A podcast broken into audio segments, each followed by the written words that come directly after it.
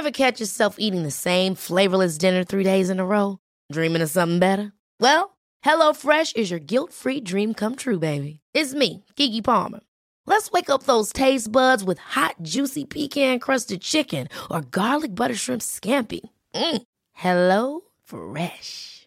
Stop dreaming of all the delicious possibilities and dig in at HelloFresh.com. Let's get this dinner party started.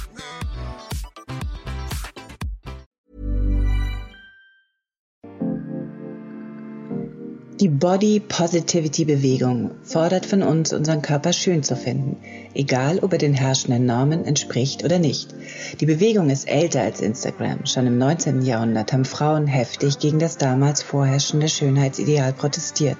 So wichtig der Kampf gegen Diskriminierung derjenigen ist, die nicht Kleidergröße 38 haben, so wird doch zunehmend Kritik laut, dass die Strategie dieser Bewegung nicht die richtige ist. Herzlich willkommen zum Yoga Easy Podcast Besser Leben mit Yoga.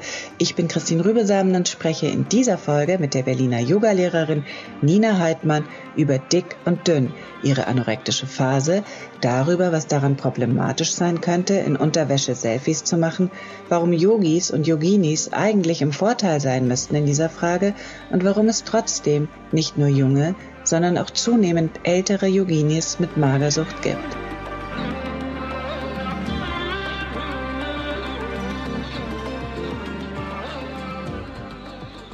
Nina, ähm, wir wollen heute über die sogenannte Body, Body, Body Positivity Bewegung sprechen zusammen, ob das eine gute Idee ist.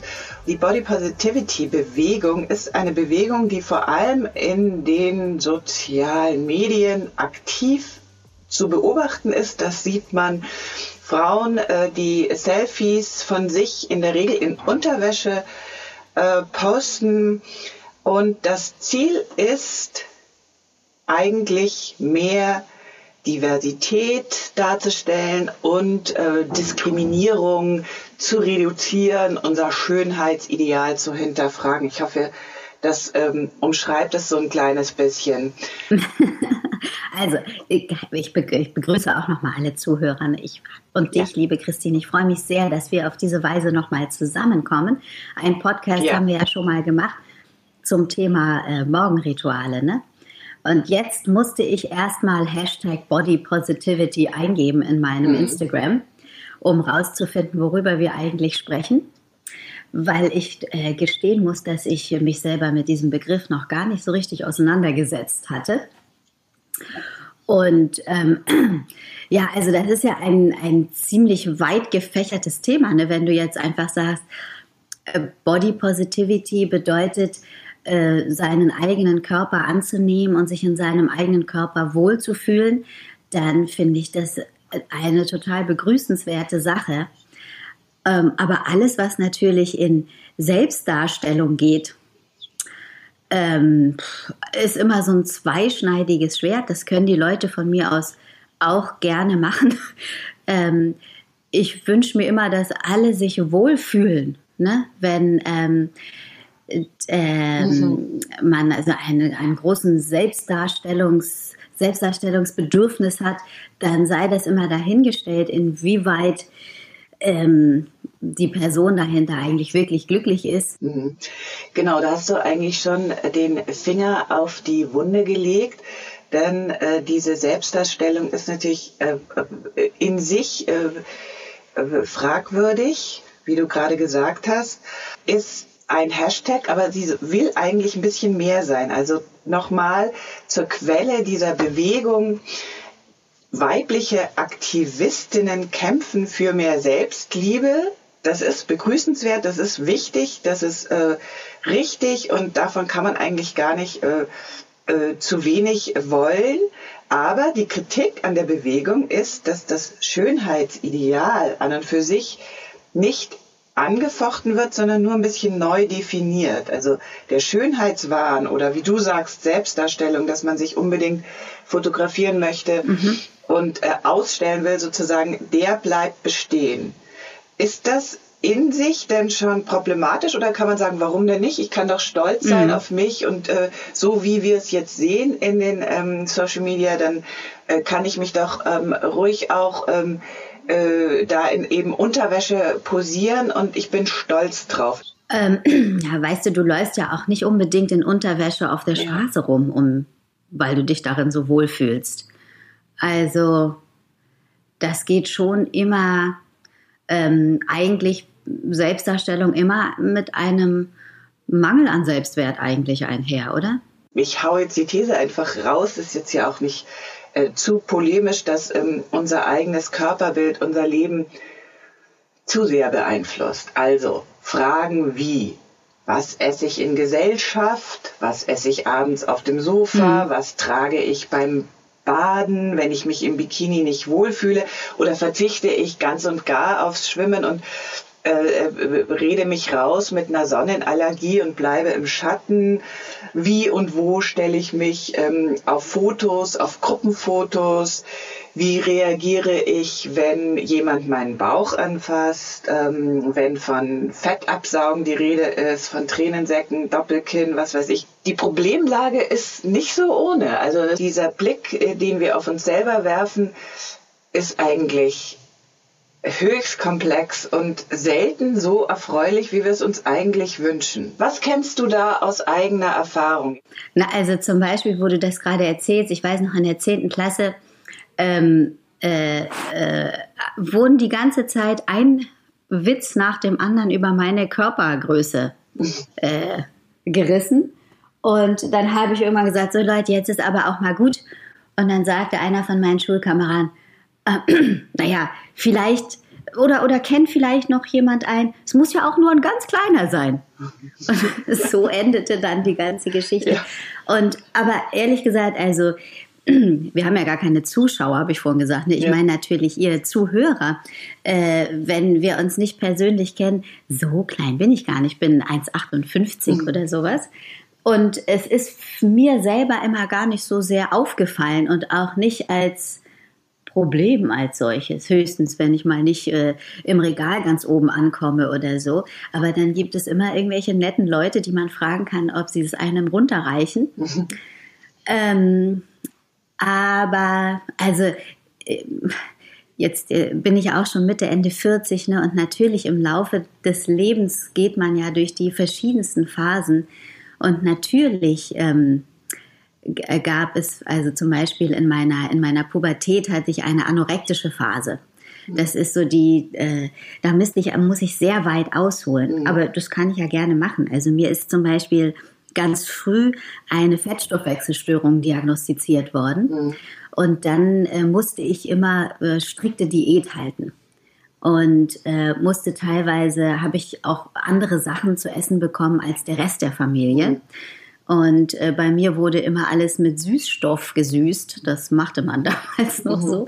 Und ich durfte keine Butter, sondern habe Margarine bekommen. Und ich durfte nur ein Ei pro Woche. Das waren dann so diese Auflagen. Mhm. Nur ein Glas Rotwein pro Tag übrigens, aber das spielte natürlich als Kind äh, mhm. keine Rolle. Aber ich erinnere mich noch, wie ich als Kind diese Listen gelesen habe, was man darf und was man nicht darf und in welchen Mengen. Und deshalb wurde auf Essen und auf Nahrungsaufnahme schon so ein, so ein Auge geworfen.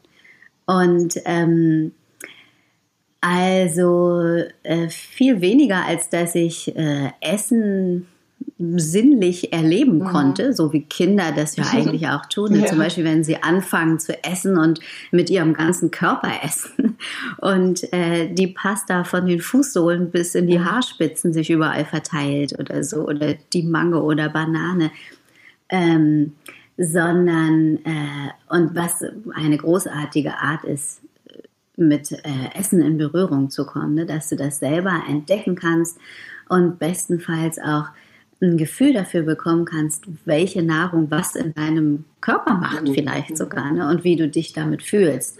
Und stattdessen bin ich also ganz schnell durch diese Diagnose äh, dahin gekommen, wo das Essen kontrolliert worden ist.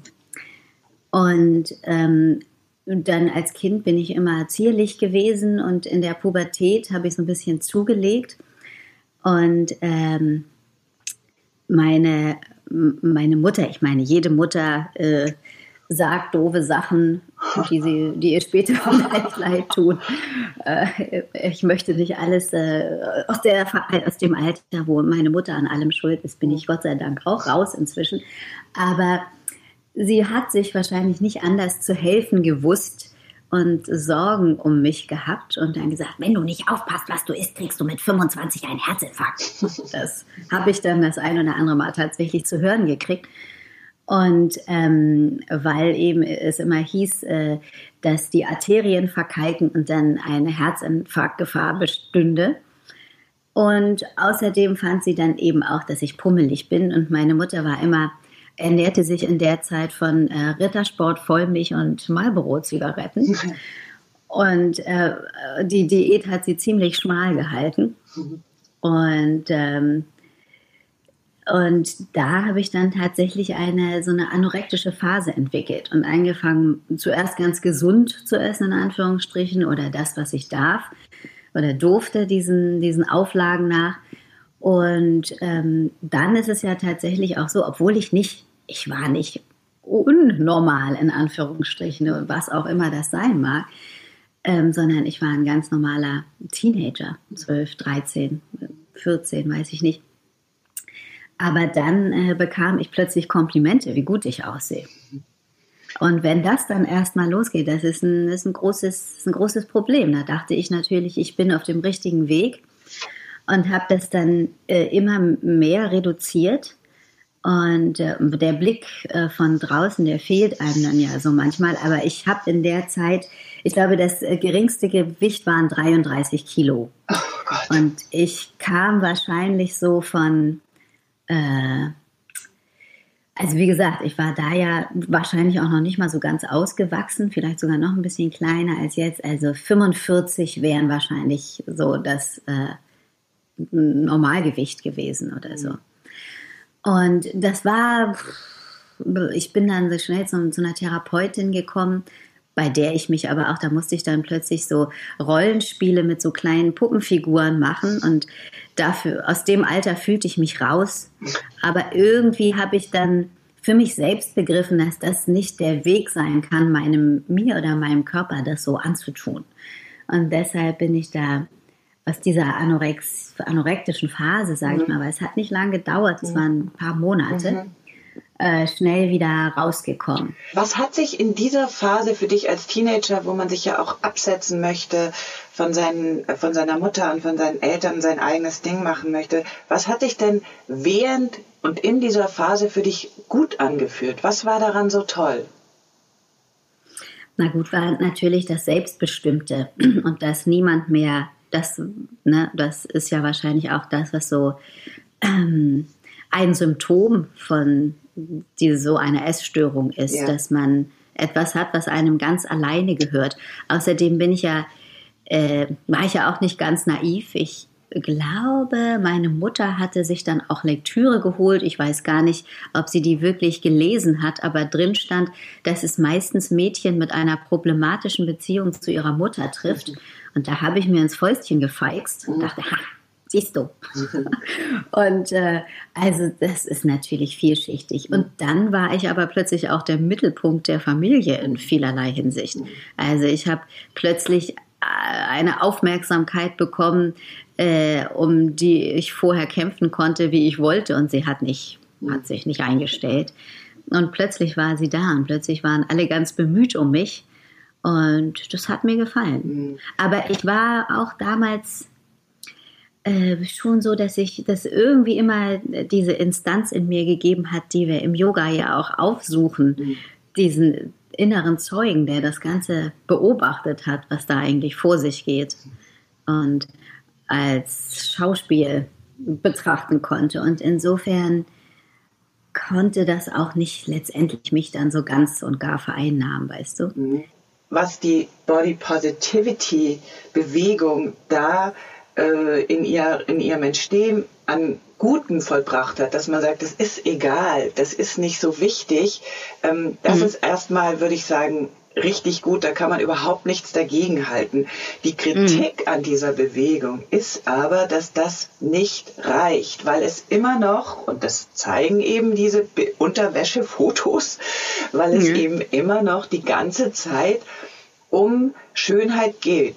Also man mhm. stellt sich hin und sagt, ich bin schön und ich finde ja. mich toll und ich finde meine äh, Schwangerschaftsstreifen, die nenne ich jetzt Tiger Stripes, die finde ich toll und ich und mhm. äh, ähm, das, was glaube ich Mediziner, äh, die, da findet ja auch jede Menge Diskriminierung statt in der Medizin, Fettschürze nennen oder so.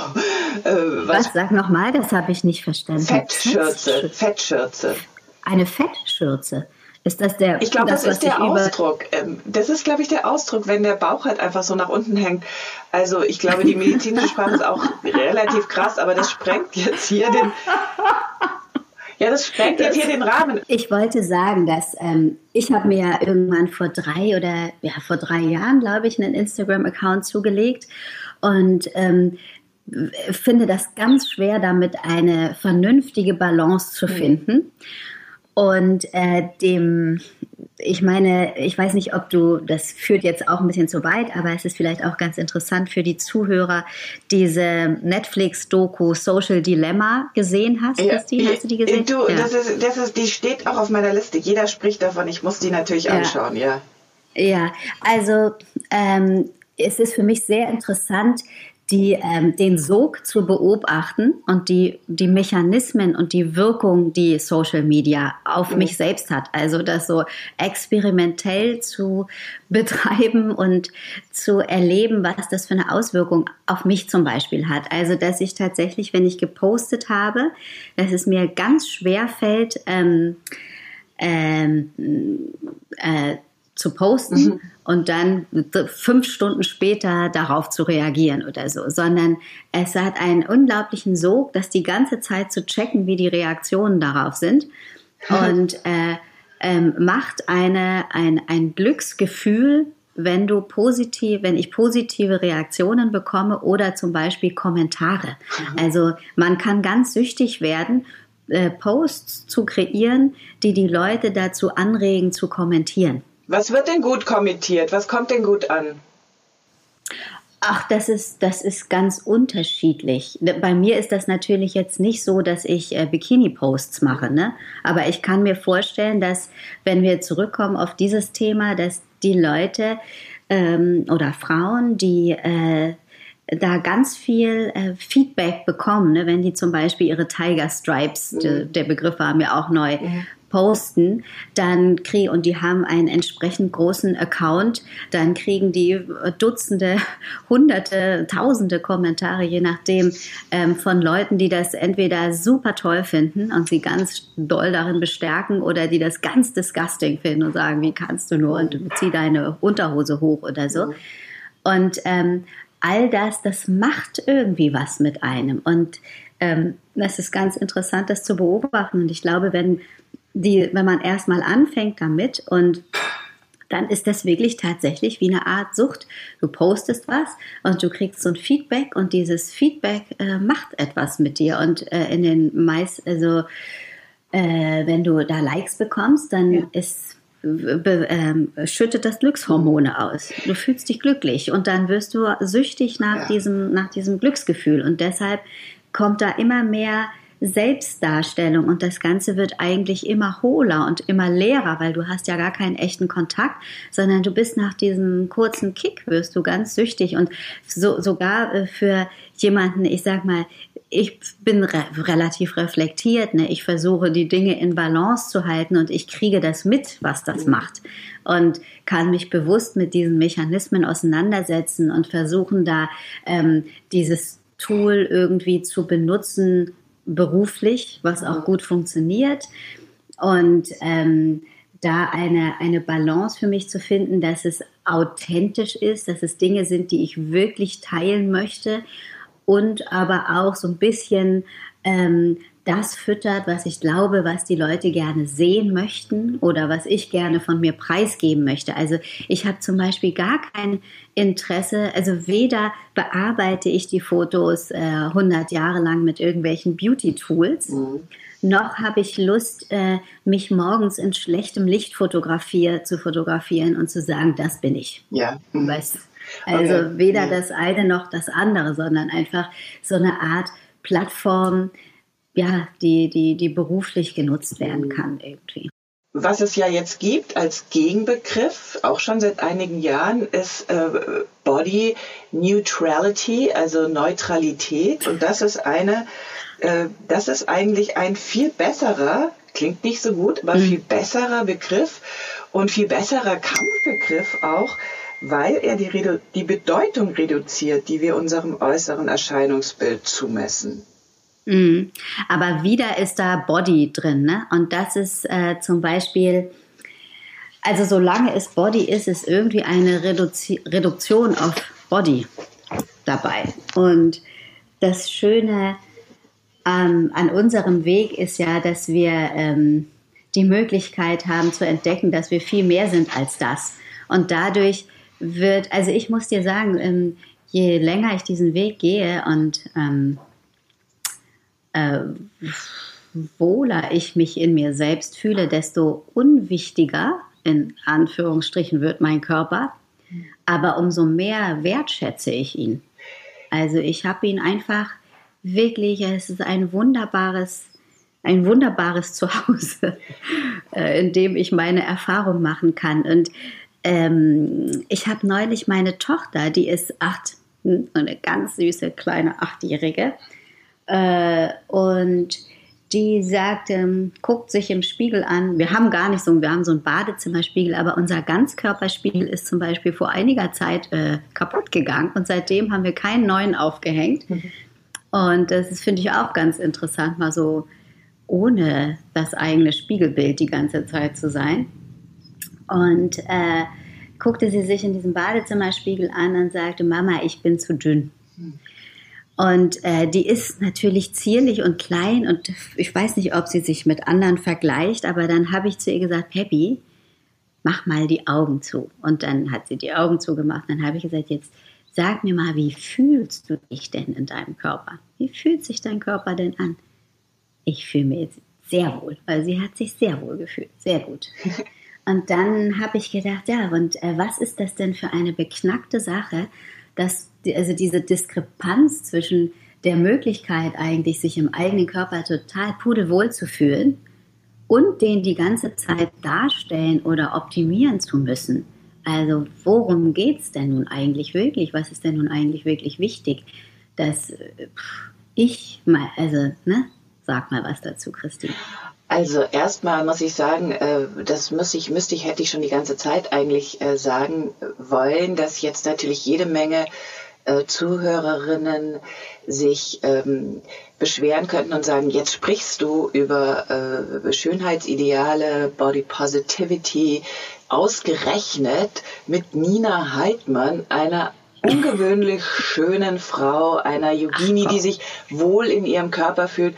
Was weiß die denn schon? Was weißt ihr denn schon von den Problemen, äh, die wir in der Gesellschaft haben, wenn wir uns zu dick fühlen, äh, diskriminiert fühlen, wenn mhm. wir das Gefühl haben, uns liebt keiner, im Job äh, kriegen wir immer nur so einen Randplatz und so. Jetzt sprichst du ausgerechnet mit Nina.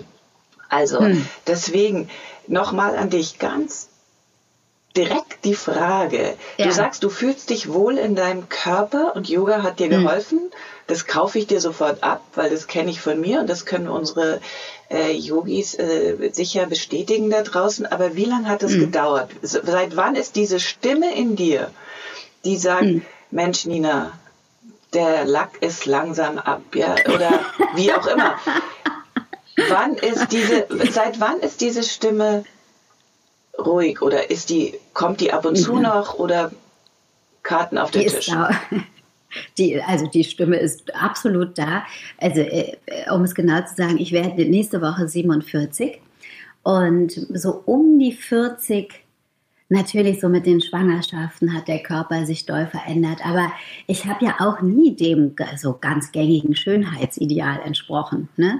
Und es gab immer Frauen, die ich viel äh, besser proportioniert und schöner gefunden habe als mich selber. Ähm, früher ist es für mich ähm, äh, viel schwieriger gewesen. Heute zum Beispiel freue ich mich an der Schönheit anderer Fra Frauen sehr äh, ausgiebig und äh, beziehe das nicht mehr auf mich selbst. Und es ist aber so, es ist überhaupt nicht so, dass ich meinen Körper von außen bewertet und geprägt durch unsere Schönheitsideale, durch die Vorstellung davon, wie ich sein müsste, ne, äh, habe ich tausend Problemzonen. Und ähm, ich habe neulich mit einer äh, sehr schönen Frau auf, der, auf einer Picknickdecke gesessen, mit äh, Abstand natürlich. Ähm, beziehungsweise mit äh, zu dritt zu, äh, saßen wir da und haben so über die äh, Schwierigkeiten des äh, Älterwerdens gesprochen, beziehungsweise eben, was du sagst, der Lack platzt langsam ab und wie das so ist und wie man damit umgeht. Und dann sagte die eine, ach komm, Nina, ähm, also bei dir, du, du kannst dich doch wirklich nicht beschweren und so weiter und so fort. Und dann hat die andere sofort eine Lanze für mich gebrochen und gesagt, hey, das ist äh, ganz äh, subjektiv. Es ist ganz subjektiv und eine, eine von außen betrachtet, eine Frau, die eher den Schönheitsidealen entspricht als eine andere, heißt überhaupt nicht, dass die weniger mit sich hadert als eine andere. Es kann eine ganz üppige Frau geben, die sich in sich pudelwohl und äh, sexy fühlt. Äh, und eine Wunder und ein Supermodel, was ähm, was in Depression verfällt, weil sie glaubt, dass sie, äh, dass sie nicht reicht oder so. Ne? Also damit hat es ja wirklich überhaupt gar nichts zu tun. Genau, es hat, es hat, es hat wirklich damit was zu tun, äh, wie unser Selbstwertgefühl ist und dass wir das mhm. entkoppeln müssen. Ja. Ja, und das ist überhaupt nicht so. Also ich sehe dauernd äh, meinen Bauch, der nicht mehr so, der nach zwei Schwangerschaften und in, in dem Alter einfach, und übrigens ist er das noch nie gewesen. Ich musste schon als Kind musste ich mal eine Zeit lang äh, Krankengymnastik machen, weil meine Rumpfmuskulatur nicht so war, wie sie sein sollte. Ich glaube, ich bin zum Beispiel nie gekrabbelt. Mhm. Krabbeln macht ja ganz viel äh, Bauchmuskeln, Rumpfmuskulatur, wie äh, meine äh, anthroposophische Kinderärztin uns dann mir dann irgendwann erzählt hat dass meine Tochter unbedingt krabbeln muss, weil da Rumpfmuskulatur aufgebaut wird, die man nie wieder in der Form, diese tiefen Muskeln, sich erobern kann, wie sie in der Zeit angelegt werden. Und ich äh, bin so gerobbt und dann habe ich mich gleich hingestellt. Also den Schritt habe ich übersprungen und dementsprechend hatte ich immer so eine kleine Plauze. Und äh, also ich sehe dann auch manchmal andere wunderschöne Frauen, die so äh, natürlich schlank zu sein scheinen und die aus jeder Perspektive gut aussehen. Und dann denke ich mir auch so, und dann kommt diese innere Stimme natürlich, die sagt, ne, ne, ne, ne. und äh, aber ich habe inzwischen ganz gut gelernt, also was ich zum Beispiel eine gute Strategie finde, ist, wenn man sich dabei ertappt, ähm, bei, bei äh, selbstentwertenden oder selbstabwertenden Gedanken oder Gedanken, die voller Selbsthass sind oder so, oder überhaupt negativen Gedanken, dass man die, dass man sich stoppt und die direkt durch einen positiven Gedanken ersetzt, durch einen glaubwürdigen positiven Gedanken. Wenn ich zum Beispiel denke, äh, meine, meine Fettschürze lappt über meinen ähm, Jeansknopf, wie sieht das denn aus? Dass man dann sagt, dieser wundervolle Bauch hat zwei wundervolle Kinder ausgebrütet und ähm, dafür dankbar ist, was dieser Körper alles leisten kann. Und ich muss sagen, mit, mit so einem positiven Gedanken, all die Gedanken gehen ja immer mit Gefühlen einher und die Gefühle, die schütten sich in unser System aus. Und man kann äh, den, den Impact, den so ein negativer Gedanke hat, also ich finde, je feiner man lernt, sich zu beobachten, desto mehr spürt man auch, was Gedanken tatsächlich auch in einem selbst äh, auslösen als Kettenreaktion.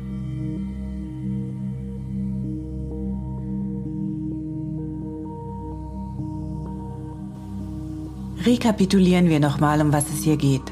Nina spricht mit hellem Witz über ihre Erfahrungen mit ihrem Körper und wie sie ihn über die Jahre erlebt hat. Echte Diskriminierung, außer in der Schulzeit gehänselt zu werden, scheint sie nie erlebt zu haben. Und doch spricht sie sehr überzeugt von der heilsamen Distanz, die wir im Yoga und in der Meditation zu immer wiederkehrenden negativen Gedanken einnehmen können. Aber wie geht es Menschen, die diese Diskriminierung ununterbrochen erleben müssen? Nochmal, das Phänomen, Menschen aufgrund ihres Äußeren abzuwerten, nennen wir Body Shaming. Aufgrund ihres Körpergewichts schlecht zu behandeln, Fat Shaming. Die Diffamierung und Diskriminierung reicht sehr weit. Dicke Menschen werden beleidigt, gemobbt, ausgegrenzt. Dick zu sein gilt als Charakterschwäche, als disziplinlos, sogar als schmuddelig. Was im Übrigen bedeuten würde, dass die Hälfte aller Deutschen faul und träge wäre, denn die Hälfte aller Deutschen ist übergewichtig. Oder wie man, glaube ich, politisch korrekt heute sagt, mehrgewichtig. Eine Studie der DRK kam 2016 zu dem Ergebnis, dass jeder Achte bewusst Kontakt zu Dicken meidet. Auch von Medizinern kennt man Fat-Shaming. Sie möchten Dicke nicht gerne anfassen, heißt es, ignorieren sogar ihre eigentlichen Beschwerden. Der sogenannte Body Mass Index, eine statistische Messgröße noch aus dem 19. Jahrhundert, bestimmt, wer als fettleibig gilt, nämlich derjenige, dessen BMI, so die Abkürzung, über 30 liegt. Ab dem BMI von 25 gelten Menschen bereits als übergewichtig. Aktuelle Forschungen, die belegen, dass ein leichtes Übergewicht die Lebenserwartung sogar erhöht, könnten der Diskriminierung von Dicken entgegenwirken. Sogenannte Fat Studies, wie sie im Institut für Public Health der Uni Bremen durchgeführt werden, versuchen die Diskriminierung dicker Menschen aufzudecken. In diesem Kontext ist das Konzept von Body Positivity, ein positives Verhältnis zum eigenen Körper einzunehmen, wichtig und richtig. Doch vielleicht lauert dahinter die Gefahr, dass dicken Menschen, die nach diesem Konzept kein Problem mit ihrem Gewicht mehr haben dürften, das Recht genommen wird, gegen ihre Diskriminierung rechtlich vorzugehen. Hm. Als Yogis wissen wir zumindest, wie wichtig Selbstreflexion ist. Gerade Menschen mit vielen Privilegien tun sich oft schwer, sich in die Situation anderer einzufinden. Wenn dünne, dicken Sätze sagen wie du hast so ein schönes Gesicht, dann ist das für die Dicken eine Zumutung, denn ein solches Kompliment impliziert, leider ist der Rest nicht so doll. Dünne Menschen müssen Arbeit reinstecken, um Marginalisierung wahrzunehmen. Der nächste Schritt wäre, den Platz auch frei zu machen für Dicke. Davon ist die Yoga-Szene weit entfernt. Was wir hier also gerade machen, kann nur eine erste magere Überlegung sein, wie Yoga uns helfen kann, uns zu akzeptieren, zu verstehen, dass wir nicht nur unsere Körper sind und den Fokus weg vom Äußeren zu richten. Und das findet Nina auch. Ja, das ist sowieso, äh, das ist sowieso immer eine gute Sache, ne? weil wir bestehen nun mal nicht nur aus Körper und nicht nur aus, äh, also wenn in diesem unglaublich facettenreichen Leben sich alles auf eine Sache reduziert, dann ist sowieso äh, irgendwas ganz im Argen. Und äh, den Fokus zu verschieben ist eine gute Sache. Aber ich möchte trotzdem nochmal, weil wenn man den Gedanken umkehrt, ne, das geht nicht darum, etwas auf Teufel komm raus schön finden zu müssen. Mhm. Aber ähm, so wie Osho das zum Beispiel gesagt hat, das sind immer Hass und Liebe sind zwei Seiten derselben Medaille. Und das Ding, und ich finde, es ist eine sehr schöne Möglichkeit auch. Es geht in keiner Weise und niemals darum, sich selbst etwas vorzumachen. Ne? Aber schon in dem Moment, wo du sagst, ich hasse meinen Bauch, bist du eventuell schon in einer Lüge. Mhm. Weißt du, auch dieser Gedanke ist unwahr. Denn wo kommt der denn her? Und wenn wir diesen Gedanken immer tiefer, diesem, dem immer tiefer ähm, nachgehen, der kommt erstmal jetzt daher, dass ich denke, ich müsste anders aussehen, weil mir ein anderes Schönheitsideal vorgelebt wird. Und ich glaube, ich muss so sein, um richtig und wertgeschätzt äh, zu sein.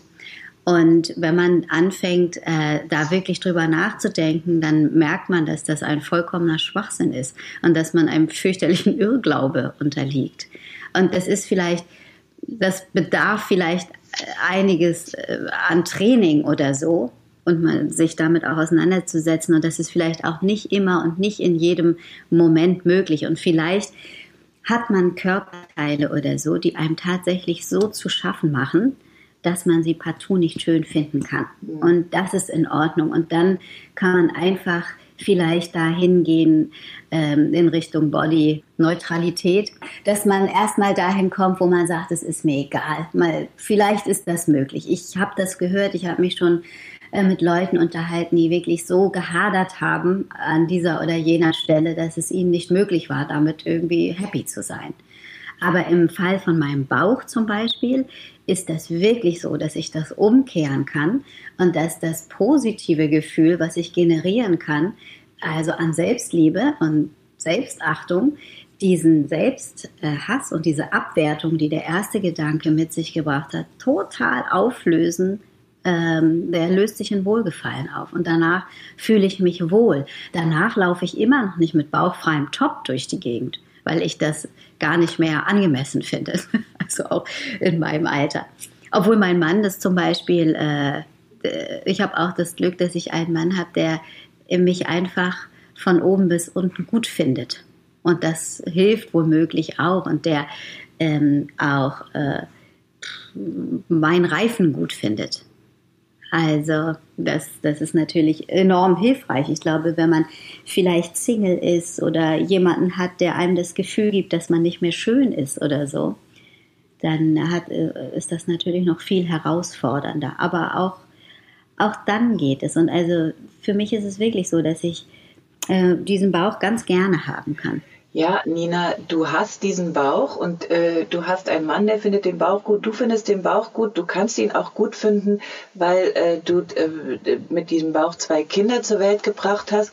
Jetzt überleg dir, du hättest weder den Mann noch äh, deine Karriere noch die zwei Kinder dann müsstest mhm. du trotzdem in der Lage sein, eine Strategie zu haben, dass du sagst, es ist mir egal und jetzt habe ich diesen Bauch, aber keine Kinder und deswegen mhm. ist es mir trotzdem, geht es mir trotzdem gut. Wovon sollen wir denn unser Selbstwertgefühl in Wahrheit abhängig machen?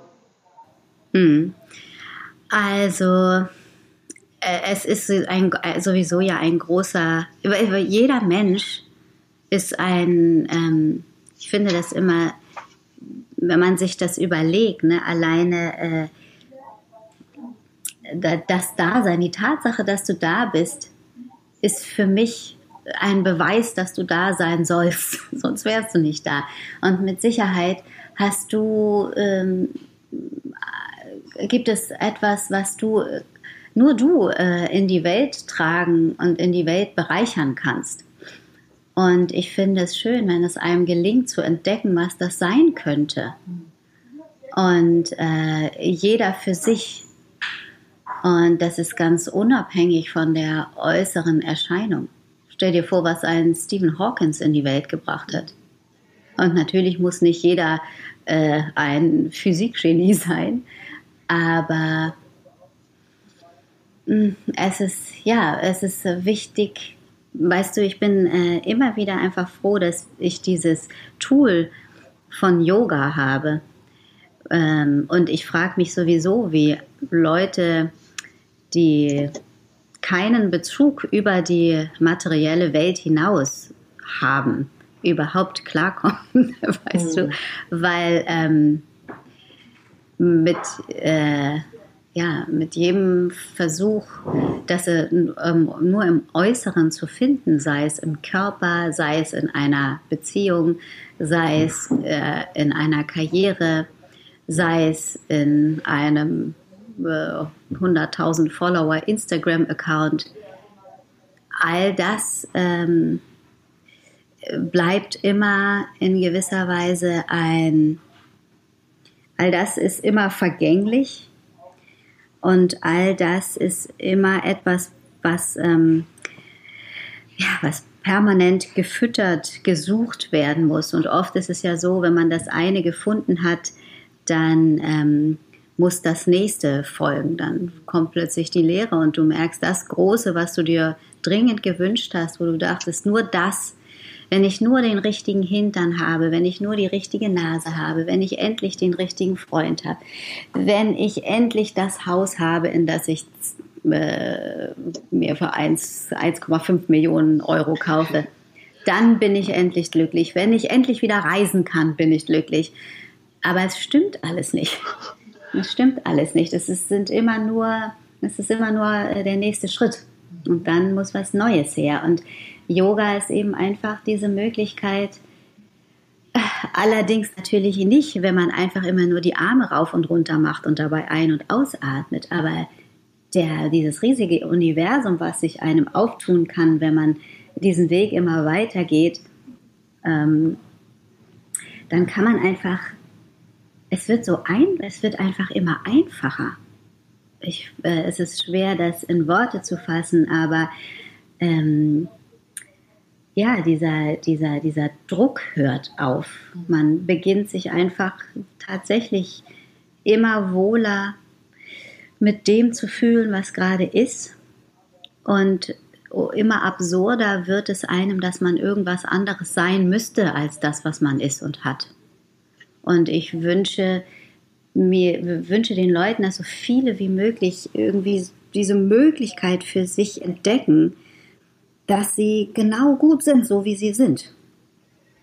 Und ähm, dass sie genau daraus zur Bereicherung für ihre Umgebung werden können. Wenn, also ich kann da keinen anderen Tipp geben. Also es gibt natürlich so praktische Selbsthilfetipps wie man, man lässt sich ein schönes Bad ein, man gönnt sich schöne Produkte, mit denen man seinen Körper eincremt und seinen Körper wertschätzt. Ähm, man schreibt Tagebuch und sagt sich nette Sachen. Man äh, äh, sucht sich Beziehungen zu den Leuten, die einen wertschätzen und meidet Leute, die einen offensichtlich nicht wertschätzen. Aber es ist ja leider so, solange man selber ähm, ja, so einen Selbsthass in sich hat, kreiert man auch weiterhin Situationen und findet sich in Beziehungen, die das schüren. Und das ist so ein bisschen, es ist ein bisschen schwierig. Also aus meiner Erfahrung heraus kann ich nur immer sagen, wenn man so ein inneres Commitment mit sich hat und sagt, ich möchte heilen, ich möchte, dass es mir gut geht, dann wird die eigene, tja, die, die innere Weisheit einem Mittel und Wege aufzeigen, wie man sich Schritt für Schritt dahin bewegen kann. Sei es, dass einem die richtigen Bücher in die Hände fallen, sei es, dass einem die richtigen Leute begegnen, äh, ja, dass man einfach die richtigen Schritte geht. Also mehr kann ich dazu gar nicht. Es gibt, glaube ich, nicht diese, diese, eine, diese eine Sache, die dann anwendbar ist und funktioniert. Also jetzt komme ich mir fast wie eine Spielverderberin vor, aber ich stimme dir im Übrigen bei. Ich äh, stimme dir bei. Aber äh, es gibt wirklich äh, großen Bedarf an äh, solchen Ansätzen und Überlegungen, wie man, äh, wie man mit diesem Selbsthass umgeht. Mhm. Die Harvard's Women's Health Watch hat äh, festgestellt, dass es äh, sowas gibt wie eine Midlife Crisis, Magersucht. Und mhm. das sehen wir auch unter, das sehen wir auch unter Yoginis und bei Frauen ab 40 haben sich die Zahlen verdoppelt. Das fand ich wirklich schockierend, dass äh, mhm. äh, selbst ähm, Yoginis, und mit diesem Punkt möchte ich enden, auch wenn es ähm, kritisch ist, aber dass selbst Yoginis, wo man doch annehmen könnte, dass die nichts anderes tun, als diesen heilsamen Weg von innen heraus zu beschreiten, dass der Druck, mhm. äh, die einem bestimmten Ideal äh, zu ähm, entsprechen, nicht nur einem äußeren Schönheitsideal, sondern auch bitte innerlich möglichst gelassen zu sein. Also einen doppelten mhm. Druck könnte man sogar sagen, dass dieser Druck so groß ist, äh, dass sie äh, diesen, diesen, diesen Schlenker, diesen fatalen Umweg äh, über äh, Anorexie und Magersucht gehen müssen. Mhm. Also ich kann dir, ich muss das ja jetzt nochmal aufschlüsseln, ne? ich habe ein äh, Franzbrötchen gefrühstückt, ein halbes und eine Tasse Hafermilchkaffee dazu mhm. getrunken. Hat mir sehr gut geschmeckt. Ich liebe es, wenn es ganz heiß ist. Mhm. Und äh, ich habe mich heute Morgen ein bisschen kopfschmerzig gefühlt ja. und ähm, äh, zyklisch bedingt. Mhm. Und dann brauche ich, dann brauche ich Zucker. Mhm. Und deshalb habe ich dieses Franzbrötchen gegessen. Und ähm, ja, jeder muss den Weg gehen, den er gehen muss. Aber das ist natürlich wieder äh, dass die Problematik, mit der wir angefangen haben, ne, das ist alles Selbstdarstellung. Also wem oder was möchte man denn was beweisen? Für wen geht man denn den Yoga-Weg?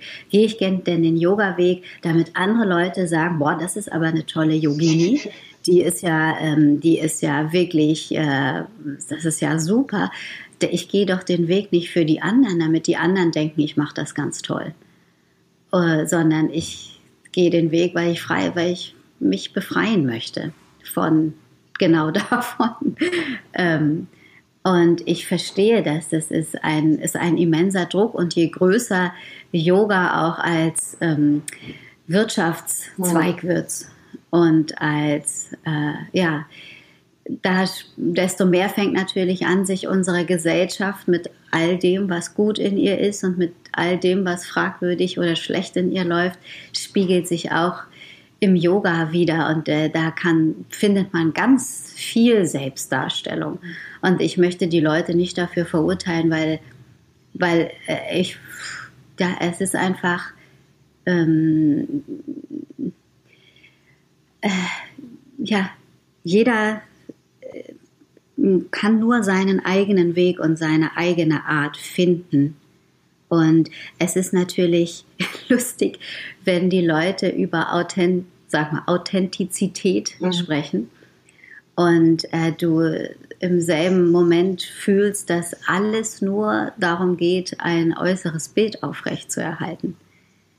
Ähm, aber tja, der, weißt du, ich, auch da äh, denke ich, äh, können wir nur uns weiterhin gegenseitig inspirieren und dazu einladen, wir in unseren Yoga-Stunden immer wieder, immer wieder sagen, du musst äh, kein offenes Herz haben, aber du kannst mal anfangen, in dein Herz zu atmen und zu fühlen, wie sich das anfühlt. Oder äh, du äh, musst nicht äh, nur positive Gedanken haben, aber du kannst lernen, deine Gedanken zu beobachten und Abstand dazu zu gewinnen und lernen, äh, dich nicht so in so dramatischen Gedankenspiralen zu verlieren. Ähm, oder du musst nicht gut, du musst dich nicht in deinem Körper pudelwohl fühlen, aber du kannst anfangen, äh, einfach deinen Körper wahrzunehmen und anfangen zu lernen, auf deinen Körper zu hören, wie er sich bewegen möchte, welche Nahrung er aufnehmen möchte, welche Schlaf- und Nachtphasen er haben, äh, Tag- und Nachtphasen er haben möchte dass man einfach immer weiter dazu inspiriert und einlädt, dass es ähm, dass man wirklich auf dem Holzweg ist, wenn man versucht, etwas darzustellen. Also weil, stell dir vor, du musst am Ende des Tages oder auf deinem Sterbebett dir sagen, dass du ein Leben geführt hast im Versuch, etwas darzustellen und andere von einem Bild zu überzeugen. Dann ist es doch wirklich ein vergeudetes Leben. Hm?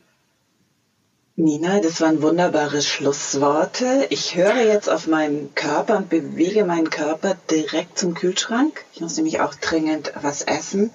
Ähm, ich danke dir ganz herzlich. Äh, das war ein gutes Gespräch und äh, lass uns weiter äh, äußere Schönheitsideale abschütteln, Jugendlichkeitsideale abschütteln lass uns dieses, du hast es gesagt, diesen Freiheitsdrang von innen stärken und gleichzeitig den Blick auch auf unsere Beziehungen richten. Ich glaube, damit mhm. kommen wir gut über die Runden. Nina, ja. alles gut und vielen Dank. Ich bedanke mich bei dir, liebe Christine, und bis ganz bald. Tschüss, liebe Zuhörer.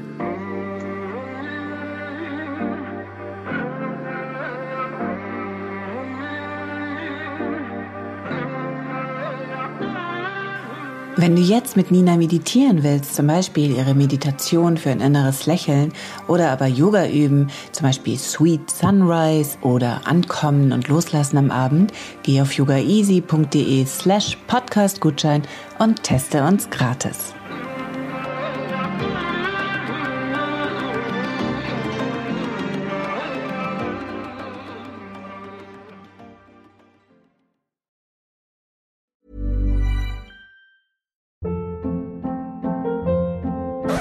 Hold up. What was that? Boring. No flavor. That was as bad as those leftovers you ate all week. Kiki Palmer here, and it's time to say hello to something fresh and guilt-free. Hello Fresh. Jazz up dinner with pecan-crusted chicken or garlic butter shrimp scampi. Now that's music to my mouth. Hello Fresh. Let's get this dinner party started. Discover all the delicious possibilities at hellofresh.com.